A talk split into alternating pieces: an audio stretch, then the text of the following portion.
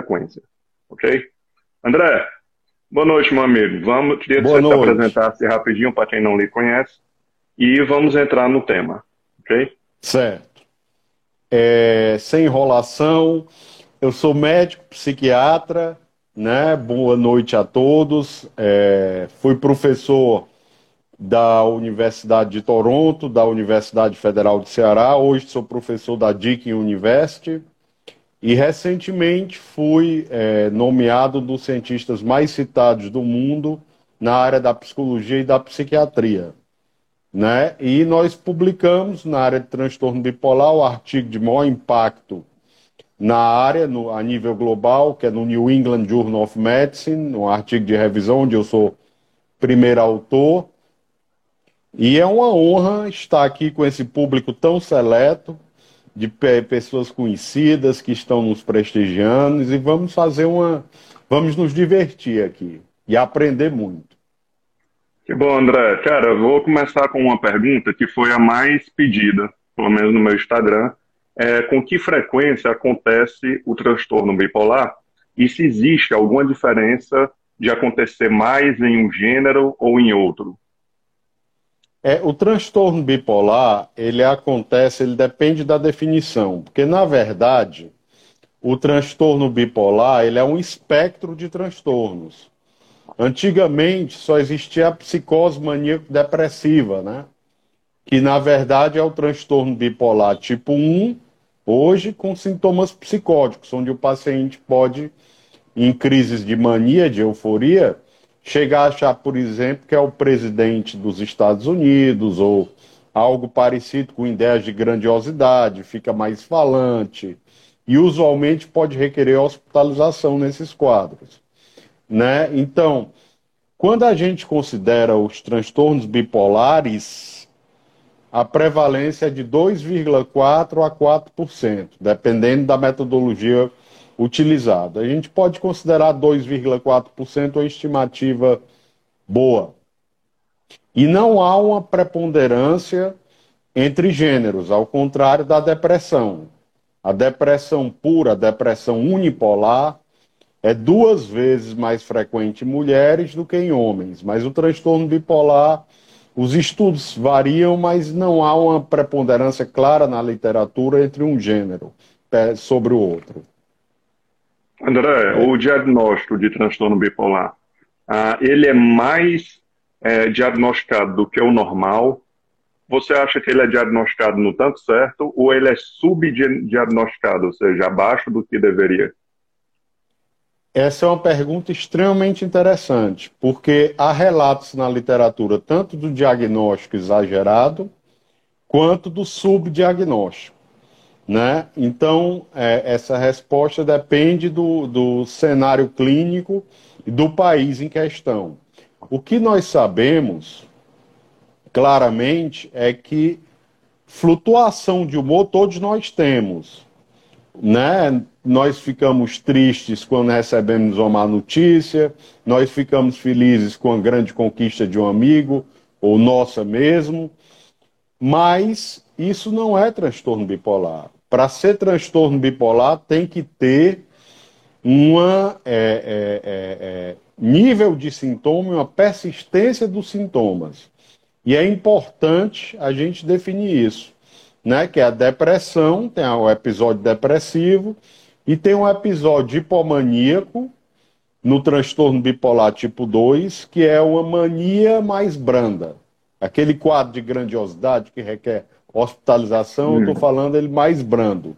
Tipo 2. O paciente fica mais ligado, mais produtivo, sente menor necessidade de sono, é, fica inquieto, com mais agitação psicomotora, mais impulsivo mas nunca requer uma hospitalização por esse quadro. E isso junto com episódios depressivos. Esse é o bipolar tipo 2. Nós temos o transtorno ciclotímico, que faz parte do espectro, que são aquela pessoa de lua, né? Tido como de lua. Onde tem é, sintomas hipomaníacos, de uma certa euforia, mas que não chega a ser um episódio hipomaníaco e sintomas depressivos que se alternam às vezes durante o próprio dia. Né? São pessoas de lua. E nós temos o transtorno bipolar tipo 1, que é da depressão e da mania, que aí é o quadro mais exuberante, que requer hospitalização, o paciente pode ter uma ideia de grandeza que perca contato com a realidade, né? Isso entrando para a gente definir bem o diagnóstico. Né? Mas há tanto relato de hiperdiagnóstico quanto de subdiagnóstico na literatura. André, o, o, próprio título ele traz uma palavra chamada humor, que é uma palavra que muitos estudiosos ou, ou especialistas é, conceituam de forma diferente, ok? Então, assim, dentro da, do conceito científico, que é o nosso viés de hoje, né? Ah, o que seria o humor? Humor é um conjunto de funções psicológicas que interagem com psicomotricidade e diversas outras, né? Existe o humor eufórico, né, que é característico do episódio hipomaníaco ou maníaco, e existe o humor depressivo, ou triste, que é característico dos episódios depressivos, né? Do transtorno bipolar. E o humor influencia diversas facetas do comportamento, como a psicomotricidade, a volição, que é a vontade de fazer as coisas, o desejo e outras funções psíquicas. André, por que, que é subdiagnosticado e por que, que é um transtorno que, na nossa experiência prática, é, demora muito a ser diagnosticado, né? Muitas vezes o paciente já está há décadas tratando como uma depressão unipolar. Então, assim, quais, quais são a, as explicações dessa demora?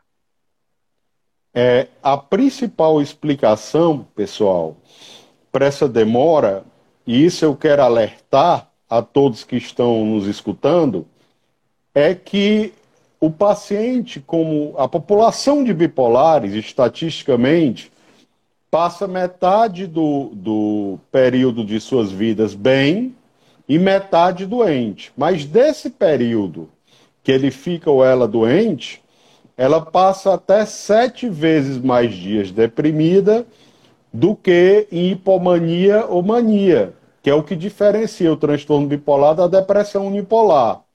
Então, o médico, fazendo consultas rápidas, às vezes no, no programa de saúde da família, né, a nível de atenção uhum. básica, ele esquece de perguntar a familiares esses sintomas mais sutis, né? O paciente ficou mais ligado, ficou uhum. comprando mais, mais falante, pensando várias coisas ao mesmo tempo, não ficou, né? Então isso é muito importante de ser perguntado, né?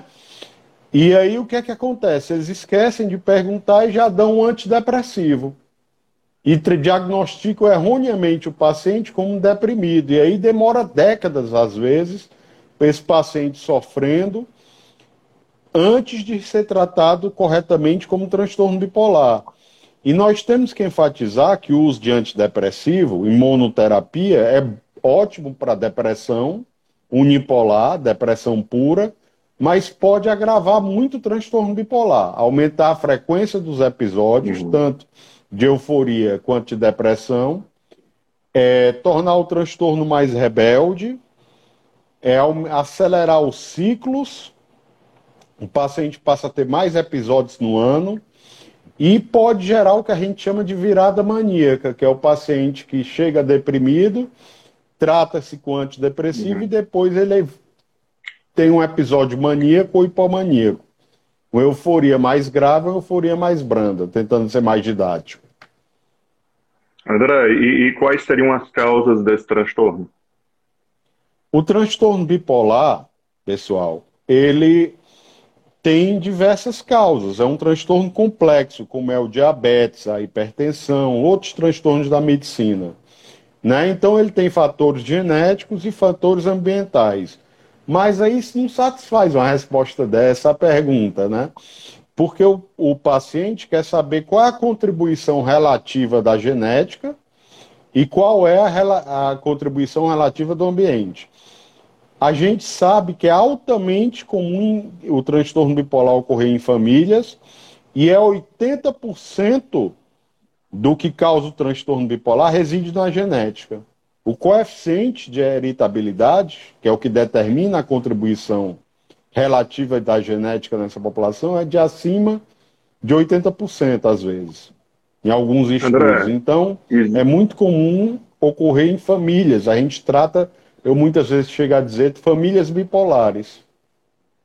Na tua experiência, André, normalmente vem da primeira geração acima ou normalmente se pula uma geração? Não se pula. É, geralmente vem da geração acima, vem o irmão, né? Então, quando você trata um deprimido, mesmo que ele não tenha um, um, tido um episódio hipomaníaco, mas ele tem um irmão bipolar, não é que você vai diagnosticá-lo como transtorno bipolar, mas acende um, uma sirene na cabeça do médico, deveria acender. Olha, vamos vigiar esse paciente, observar o comportamento dele ou dela, para ver se não surgem sintomas que permitam o diagnóstico do transtorno bipolar. Né? Uhum. Sintomas de hipomania, de mania, uhum. episódios, uhum. né? É, a, na prática, André, às vezes a gente vê, porque quando a gente pensa na palavra bipolar, se pensa muito de uma maneira é, 880, é, né? Da virada de um ciclo para o outro. E às vezes a gente vê um paciente que naquele momento ele apresenta sintomas de hipomania e sintomas de depressão ao mesmo tempo.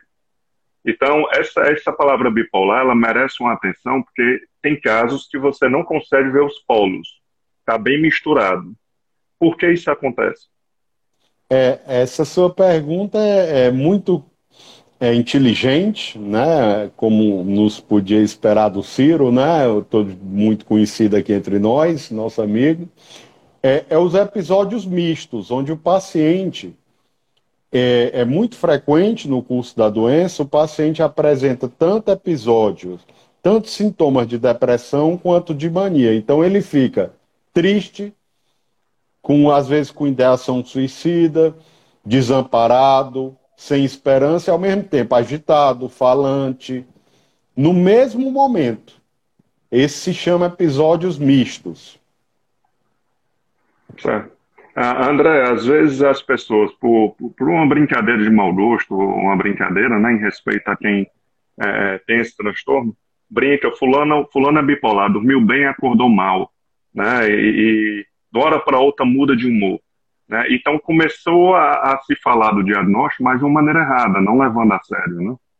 Ah, então, assim, vamos falar um pouquinho mais das características e a necessidade da permanência do transtorno na vida do sujeito, porque essa, sem dúvida, é a pergunta é, mais comum, né, mais frequente de qual é a diferença entre uma virada de humor e, com, e quando eu posso começar a pensar em, no diagnóstico do transtorno bipolar.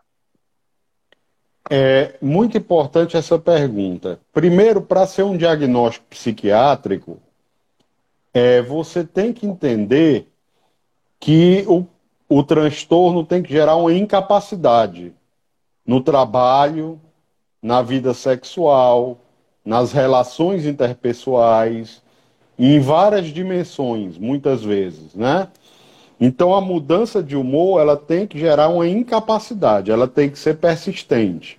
E uma curiosidade que eu vou dizer a vocês é que à medida que o transtorno progride, né, é, no primeiro episódio, seja ele depressivo ou maníaco ou hipomaníaco, você consegue identificar um fator desencadeante, por exemplo, a morte de um ente querido, o fim de um relacionamento longo, é a perda de um emprego e outros desencadeantes. Mas, à medida que o transtorno progride, esses episódios se tornam ganham vida própria e você não consegue mais identificar um desencadeante, muitas vezes. O transtorno a gente chama que neuroprogrediu. Uma colega aqui chamada Priscila, é... Priscila Alessandra, desculpa, ela perguntou ah, como é a personalidade, se existe algumas características próprias de uma personalidade com um paciente bipolar. É, só para trazer aqui uma, uma, uma comparação boba, ah, como a genética ela tem uma influência muito forte sobre o, o diagnóstico, vamos pensar na genética como um, um, piso onde vai ser erguido um muro de tijolos. Né? Esse muro seria a personalidade. Um conjunto de características que, desde que se nasce, começa a ser montado até seu último dia. Né? E claro, se o terreno é um terreno lamacento, é uma genética mais difícil, é, com a configuração mais complicada, é, mesmo assim dá para construir um bom muro, ou seja, dá para formar uma boa personalidade sob uma genética que não favorece. Assim como nascer com uma genética a nível de, de neuro perfeita não garante a construção de um bom muro, de uma boa personalidade. Né? Então, uh, eu queria que você explicasse um pouco sobre a, a, possível interação entre a personalidade e a bipolaridade. É muito importante essa pergunta, tem du duas vertentes, né? Primeiro, os temperamentos afetivos, que nada mais são, não é uma doença, mas é a parte mais herdada, mais genética da personalidade, os temperamentos, e nós temos diversos temperamentos afetivos predominantes. Dentre eles, o hipertímico, aquela pessoa que está sempre para cima, feliz, e o ciclotímico, que é aquela pessoa que muda de humor, mas não tem um transtorno ciclotímico, que é parte do, do espectro bipolar. Esses dois temperamentos, quando se manifestam, eles aumentam, predispõem o indivíduo a transtorno bipolar. E a genética desses temperamentos é semelhante à genética do transtorno bipolar. Então seria como se fosse um pré-bipolar, um pródromo. Entendi. André, e quais é. são os outros transtornos psiquiátricos que geralmente estão associados ao transtorno bipolar? É, se fala muito, uma, uma, das perguntas também eu recebi demais é, é fui diagnosticada como transtorno de personalidade borderline.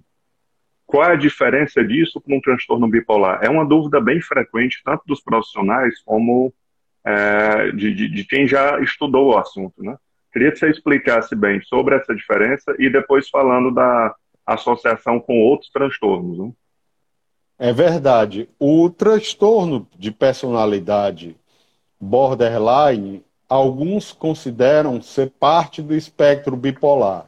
Hoje nós não consideramos. O transtorno de personalidade borderline, ele tem mudanças, tem uma instabilidade afetiva realmente, mas ele tem outros sintomas, é como a intolerância à frustração, episódios de raiva e vazio, sentimentos de vazio e de raiva que se alternam, automutilação, né, o paciente se corta muitas vezes, e é muito frequente, é um dos transtornos psiquiátricos que frequentemente ocorrem no transtorno bipolar, em comorbidade, junto com o transtorno bipolar e vice-versa.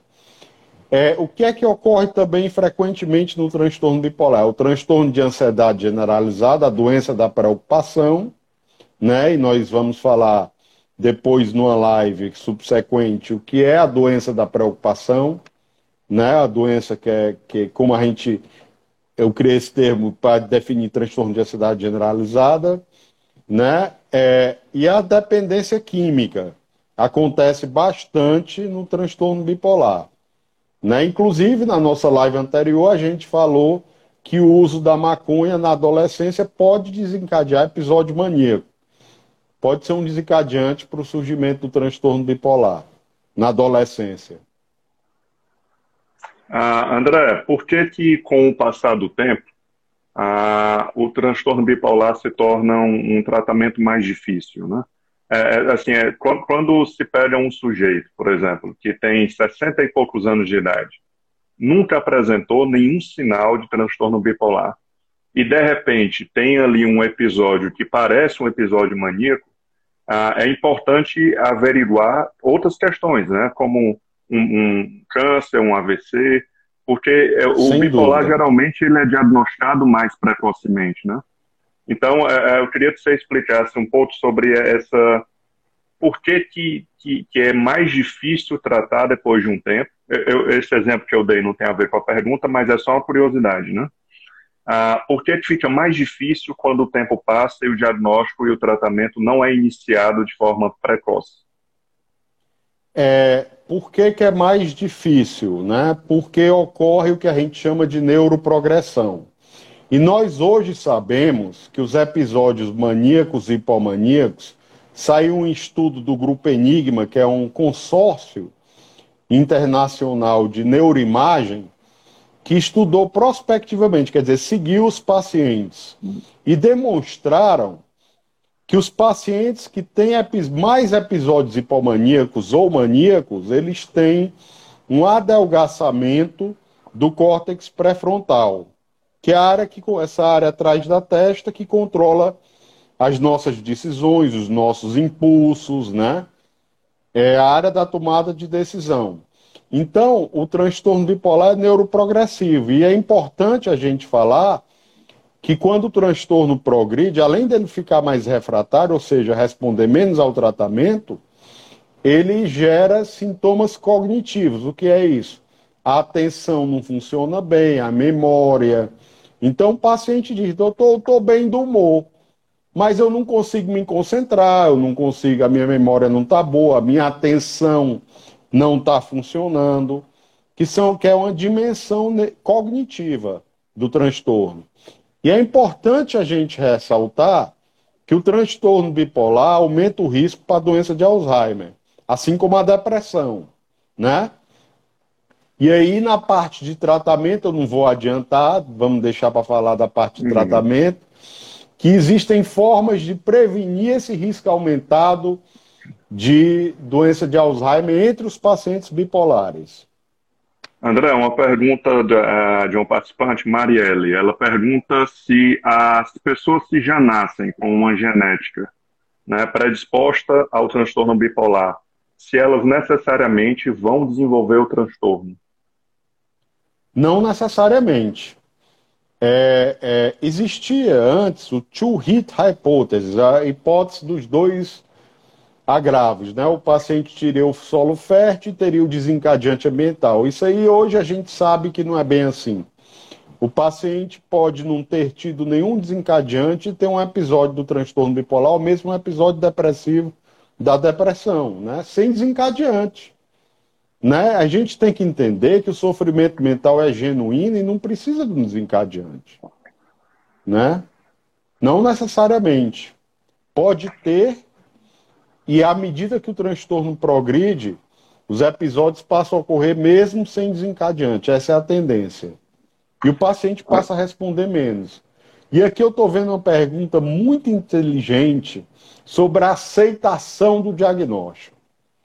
É uma pergunta é. que realmente é muito importante, porque o paciente, quando ele fica hipomaníaco, ele fica mais produtivo, ele sai mais, ele fica mais agradável, mas ao hum. mesmo tempo ele gasta mais dinheiro, ele toma decisões impulsivas. Mas é difícil quando você leva esse paciente para o humor normal, ele aceitar isso, aceitar uhum. o diagnóstico. Realmente é por isso que nós vamos falar lá na frente dos tratamentos psicológicos, da importância, como nós podemos fazer o paciente aceitar precocemente o diagnóstico, já que o tratamento precoce requer primeiro aceitação desse diagnóstico, né? Se o paciente é, não aceita o diagnóstico, ele não vai aderir a nenhum tratamento. E ainda tem uma questão, André. Muitas vezes o paciente do tipo 2 que tem uma hipomania predominante, ou seja, ele tem raras crises de depressão e tem muito mais momentos de hipomania, de muita energia, de é, ele também tem alterações como maior sensibilidade ao sofrimento, à dor, né, à irritabilidade, ah, ele fica com mais energia, fica mais sexualizado. E isso pode ser visto na sociedade como um super-herói, entendeu? Então, muitos Exato. brincam que quando estabilizam o humor com a medicação, eles perdem a capa de super-herói e viram simplesmente pessoas normais. E um muitos não querem. Mortal. É verdade. Porque ele, ele era um cara que vira, vira a noite lendo um livro, acorda bem, pode ser um médico que dá plantão, dorme duas horas e está disposto no outro dia que, que e isso acaba sendo muito admirado, reconhecido e reforçado pela comunidade, né? Então, assim, além dele não aceitar o, o, a, o risco de perder essa energia, esse superpoder, ele ainda tem um receio de perder o reconhecimento social. Ou seja, ele tem um apego à personalidade dele, que é uma personalidade muito patrocinada pela fase de hipomania. E, e como a hipomania, a, a, mania, o paciente tem um, um, um, episódio maníaco severo, dificilmente ele média que teve, né? Não dá então, para negar, tipo é verdade. o tipo 1 geralmente tem uma aceitação, no meu ponto de vista, um pouco mais rápida do que o tipo 2. Porque o tipo 2 ele consegue ser funcional. Então, a pergunta que eu lhe faço, André, é uma pergunta que já me fizeram muitas vezes.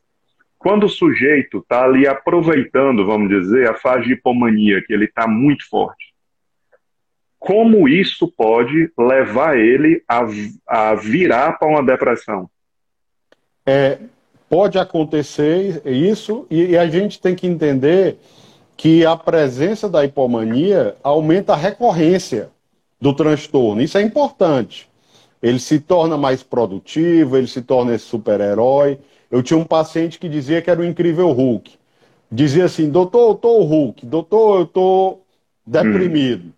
Hum. Né? Então, é, mas esse incrível Hulk, se não tratado, ele aumenta o risco de ter a depressão, exatamente. E eu quero dizer uma curiosidade a vocês. Importante. Existe, hoje a gente sabe, é uma descoberta recente, o transtorno bipolar só com hipomania sem depressão, ou só com mania sem depressão. Só com euforia. Existe. Existe essa categoria diagnóstica, tá? E também outra curiosidade, característica do transtorno bipolar, é que esses indivíduos são mais criativos do que a população em geral. A criatividade do paciente bipolar é algo notável. Muitas Existe vezes. alguma relação, André, com o, o QI, a, o nível de inteligência intelectual do sujeito, com o diagnóstico? Isso é uma pergunta genial sua, porque, na verdade, a esquizofrenia quem tem esquizofrenia na infância tem um QI baixo. Mas, ao contrário, quem tem transtorno bipolar na infância tem notas maiores. A maioria dos estudos mostram isso. É um paradoxo. É um paradoxo. E, e isso permanece na vida adulta ou normalmente é um, é, é um acontecimento mais na infância? Mais na infância, porque o transtorno bipolar, quando ele tem os episódios, há uma diminuição do córtex pré-frontal, alterações estruturais no cérebro sutis, mas que se refletem em sintomas, em prejuízos cognitivos, né? Que pode refletir, né? André, é entrando num refletir. gancho aí, ah, que tipo de, de alterações cerebrais está associada ao transtorno? Está associado a uma diminuição das áreas relacionadas ao processamento da recompensa e processamento das emoções, né? A amígdala, o hipocampo, o córtex pré-frontal estão diminuídos em pequena, uhum. bem pequeno, se, é, pequenas diminuições, diminutas. É isso que os estudos maiores mostram. Mas existe. E à medida que o transtorno tem mais episódios maníacos e hipomaníacos, uma diminuição, um adelgaçamento, um afinamento do córtex pré-frontal. Com o, tra o tratamento certo, André, medicamentoso e psicoterapia, mudança de hábitos, autovigilância, essas modificações cerebrais tendem a voltar ao tamanho normal ou, ou, não voltam? Podem voltar e pode ser prevenido essas alterações com um tratamento bem específico que nós vamos falar na live de tratamento medicamentoso. Ótimo. Nós vamos próxima, quebrar né? os estigmas né? Quebrar os tá. estigmas na nossa próxima live, que é o, no, é o maior inimigo da saúde mental, o maior inimigo do psicólogo, do psiquiatra, ainda é o preconceito, uhum. né? E, infelizmente, quando diz assim, o fulano é meio bipolar, é preconceituoso, né? Uhum. É estigmatizante, né? É uma doença séria que requer tratamento, o paciente requer humanização, respeito, uhum. né? E nós temos é, que lidar com esse estigma ainda nos dias de hoje, né? Em 2022, nós ainda temos que lidar com esse tipo de estigma, infelizmente. Mas nós estamos aqui na luta, né, meu amigo, para combater A ideia isso. É essa, cara. André, uma, uma, uma, participante chamada Carla perguntou se, é, se há um maior risco de suicídio em pacientes bipolares ou com diagnóstico borderline há um maior risco em ambos. Há um risco de 15% em pacientes borderline de cometerem suicídio uhum. e de até 20% em pacientes bipolares. André, há um risco na, aumentado. Quando a gente é, trata alguns casos, é notório que tanto na virada para hipomania ou mania, como na virada para depressão, o sujeito ele diminui a capacidade de controle inibitório de pensamentos, de condutas, né? em cima e embaixo. Ah, e aí se pensa em uma, uma, uma disfunção da, do, do córtex. É, eu queria que tu explicasse na parte biológica por que que quando o sujeito está na hipomania ou no estado deprimido, ele vai ter mais dificuldade de controlar pensamentos e ações. É porque o córtex pré-frontal, essa região atrás da testa, é o gerente cerebral, pessoal. É aquele que inibe. Por exemplo, eu posso querer alguma coisa, mas é socialmente inaceitável o meu desejo. Então ele inibe, olha, para. É a turma do deixa disso, do cérebro. Então, no, na hipomania, esse, essa região do cérebro, em parte, não funciona tão bem. E embaixo também, subcorticalmente, a amígdala, né? Que é das emoções Sim. mais fortes, dos instintos. O sistema límbico tá hiperativo, né? Então, ele tem mais desejo sexual, ele tem mais desejo de gastar, ele tem. A recompensa dele, a necessidade de recompensa é maior. Então, essa é a correlação biológica. E eu queria é, trazer um assunto aqui que a gente não pode deixar passar em branco, é que corpo e mente são um único pacote. Isso vem da filosofia, né? O Descartes, que era o filósofo francês, dizia: penso, logo existo. E ele separava, era um dualista, né? Separava a mente do corpo. E, e o Spinoza, não, era um monista. Corpo e mente são a única coisa. Então, o paciente bipolar, ele tem uma saúde física mais prejudicada muitas vezes. Ele tem um risco maior de diabetes, de obesidade, de tabagismo, um risco cardiovascular aumentado. E dado o estigma, mesmo nas sociedades desenvolvidas, esses pacientes, o clínico geral, agenda menos frequentemente as consultas de segmento para controle da hipertensão, do diabetes, da obesidade, tratamento desses pacientes das questões físicas, que são mais frequentes que a população em geral, são, levam menos atenção. Tem menos atenção dos médicos. Uhum. Em grande parte por causa do estigma entre próprios profissionais de saúde, não psicólogos, não psiquiatras, quero crer. Infelizmente. André, tu, tocou na palavra cultura.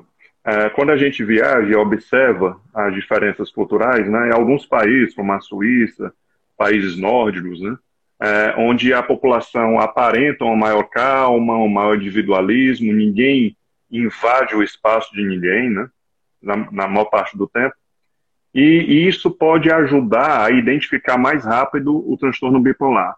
Porque você imagine nós, numa cultura que valoriza o consumismo, valoriza a sexualidade, quer dizer, quanto mais o sujeito quer sexo, mais potente e galanteador ele é.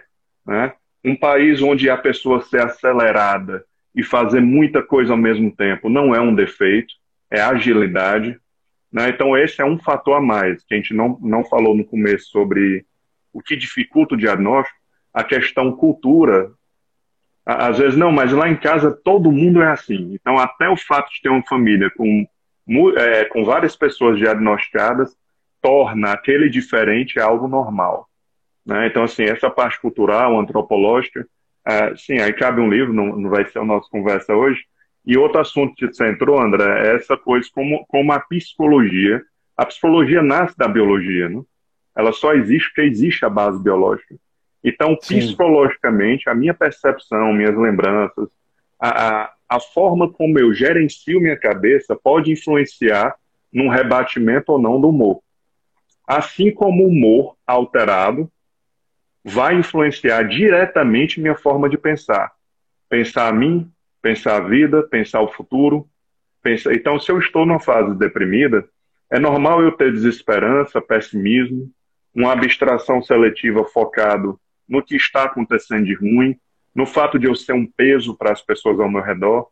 E é muito difícil o paciente, na hora que ele está ou na depressão ou na hipomania, mania é mais fácil, é, de ele não conseguir é, é, discernir que ele está com a psicologia dele alterada pela química. Normalmente Isso ele é... defende o psicológico com unhas e dentes, como um bêbado que defende que está do jeito que chegou. Né? Não, eu tô, tô do jeito que eu cheguei, é, é, a minha cabeça está boa, eu bebi, mas minha cabeça está boa. Por algum motivo nós defendemos, nós não admitimos. Né? Cabe à terapia, a gente vai falar disso na, nos outros episódios, é, aumentar o autoconhecimento e o sujeito conseguir identificar tanto as mudanças biológicas como as mudanças psicológicas. Né? É muito importante essa pergunta, porque, por exemplo, na China, ninguém sabe por que a prevalência do transtorno bipolar é de 0,5%. Em alguns estudos, 0,2%. E talvez seja porque a cultura chinesa não é capturada, o transtorno bipolar lá, pelo sistema ocidental de classificação diagnóstica. E aí vem uma questão importante. Por exemplo, quando a hipersexualidade é um sintoma. Porque, por exemplo, se você tem uma, uma pessoa que é de uma família religiosa, arraigada, nordestina, imagine uma pessoa em Amsterdã. Então, uma pessoa em Amsterdã ter três relações com três pessoas diferentes na semana pode não ser culturalmente inadequado. Então, você não conta como sintoma. Por isso que eu pergunto: olha, você teve essas relações contra a sua vontade, você acha que exagerou? Então, você tem que contextualizar o sintoma dentro de uma cultura para poder ser contado como parte do diagnóstico. Eu concordo plenamente com essa sua observação. André, muito importante, uma pergunta que eu recebi. Como é a saúde física de um paciente com transtorno bipolar quando se compara ele a uma pessoa sem esse diagnóstico? É uma saúde geral, né? física né? mais prejudicada, via de regra. Né? Por isso a importância da mudança de estilo de vida que nós vamos falar lá na frente. Né? Então ele tem um maior índice de obesidade, de tabagismo, de diabetes mellitus tipo 2, de hipertensão e tem um risco cardiovascular global aumentado. Esse risco cardiovascular, André, é mais uma questão relacionada à genética bipolar ou aos hábitos do sujeito? É mais genético. Já mais existe genético. uma maior predisposição, né? Há uma maior predisposição, a genética compartilhada. E André, já entrando no assunto, quais são os riscos que uma pessoa que tem o diagnóstico deve estar atento e que justifica ele procurar um tratamento? E é um tratamento que depois se fecha o diagnóstico, algumas pessoas perguntam: fiz o tratamento para bipolaridade, será que um dia eu vou parar a medicação e não tenho mais o, o, o diagnóstico? Queria que você explicasse sobre essa questão da, da continuidade ou do início precoce do tratamento e os riscos de não fazê-lo. É o risco de não, não, tratar precocemente, é a doença progredir, os episódios se tornarem mais frequentes e de difícil tratamento, né, como nós falamos. Além dos sintomas cognitivos, né, que é um problema na atenção, na memória, no julgamento, né, então isso é muito importante, né, é, é de a gente entender. E aí é muito importante a gente enfatizar o diagnóstico precoce, a aceitação e o tratamento mais precoce possível, e não, como os estudos mostram, que demoram décadas para o paciente receber o diagnóstico e o tratamento adequado. André, nossa primeira pergunta, a gente falou sobre se existe uma maior prevalência entre homens e mulheres por diagnóstico. E você disse que todas as evidências até hoje fala de um em um, ou seja, é a mesma chance. Similar. É, só que na clínica, é, é a maioria das pessoas, uma colega aqui está dizendo que atende muito mais homens do que mulheres. Os sintomas, a apresentação do transtorno, é, é, existe uma diferença entre ser um homem ou numa mulher? Essa diferença não existe. O que acontece, pessoal, é que o homem é, é tem a testosterona, é, E você sabe que tem uma coisa na medicina, um conceito, que é o viés de Bergson. O que chega da nossa clínica não representa o que acontece na população. Então, quando a gente diz que não há preponderância entre gêneros, é considerando estudos populacionais. Mas na minha prática clínica, não representa a população de bipolares.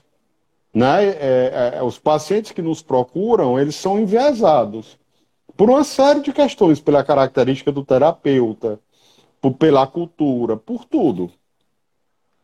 André, uma, uma pergunta minha. Você está vindo de um, de um tempo no Canadá e, e, na maioria das cidades do Canadá existe aquela depressão sazonal ligada a alguma ao inverno, né? A falta de luminosidade e tudo. É, esse efeito ambiental também tem influência sobre a bipolaridade? Pode. A depressão sazonal pode fazer parte do transtorno bipolar e o tratamento dessa depressão sazonal, pessoal, é com luz, né? Com luz e com antidepressivos né? E acontece, é um problema de saúde pública realmente no Canadá que motivou a minha volta. Não porque eu tive depressão sazonal, é porque uhum. o frio é tão intenso que um nordestino habituado a morar no semiárido, eu morei lá quatro anos e meio, foi uma uhum. fase de muito crescimento intelectual, mas de uma adaptação climática difícil. André, a, as perguntas que chegaram eu já fiz. Tem mais algum, algum ponto que a gente deixou passar que seria importante para esse primeiro episódio? Lembrando, algumas perguntas foi sobre medicação ou tratamento. Isso vai ser contemplado nos próximos episódios. Hoje estamos no episódio 1, dia 27, episódio 2 sobre medicação, episódio dia 3 de fevereiro. Quais são os gatilhos ou os disparadores mais comuns para crises de, de transtorno bipolar. E o último episódio, no dia 10 de fevereiro, vamos falar sobre a importância em mudanças no estilo de vida e comportamento desse sujeito. Então, muitas perguntas é, vão ser respondidas mais na frente. Outra pergunta, se vai ficar gravada. Sim, ah, esse, esse vídeo vai ficar gravado em dois canais. O primeiro ah, é o canal Psicointeligência, né? É um canal que está na, nas plataformas de áudio e no YouTube. Eu acho que amanhã o vídeo já está lá. E o André, queria, André, que você falasse do seu canal, que também o vídeo é, vai para lá. Vai para o canal da saúde mental do YouTube e para o canal da saúde mental do Instagram. Né? Então, o que eu tenho a dizer é o seguinte: nós estamos no janeiro branco, é o mês de conscientização do, do, do da saúde mental. É, ajude o paciente bipolar a aceitar o diagnóstico. É, lute contra o estigma. Entenda, é uma doença como outra qualquer, que requer tratamento, e quanto mais precoce esse tratamento, maior, melhor o prognóstico desse indivíduo, e ele pode levar uma vida se ele fizer tudo que a gente ensinar nas nossas lives subsequentes e nessa live que nós falamos, ele pode levar uma vida bem próxima do normal. E pode, inclusive, preservar uma parte da saúde física é, é, que é muito importante, né? Então, eu gostaria de agradecer a presença de todos e que vocês voltem nos outros episódios, que é como se fosse uma série da Netflix, onde nós dois vamos dar o nosso melhor para transmitir esse conhecimento tão importante para a população em geral e para os nossos seguidores. Muito obrigado.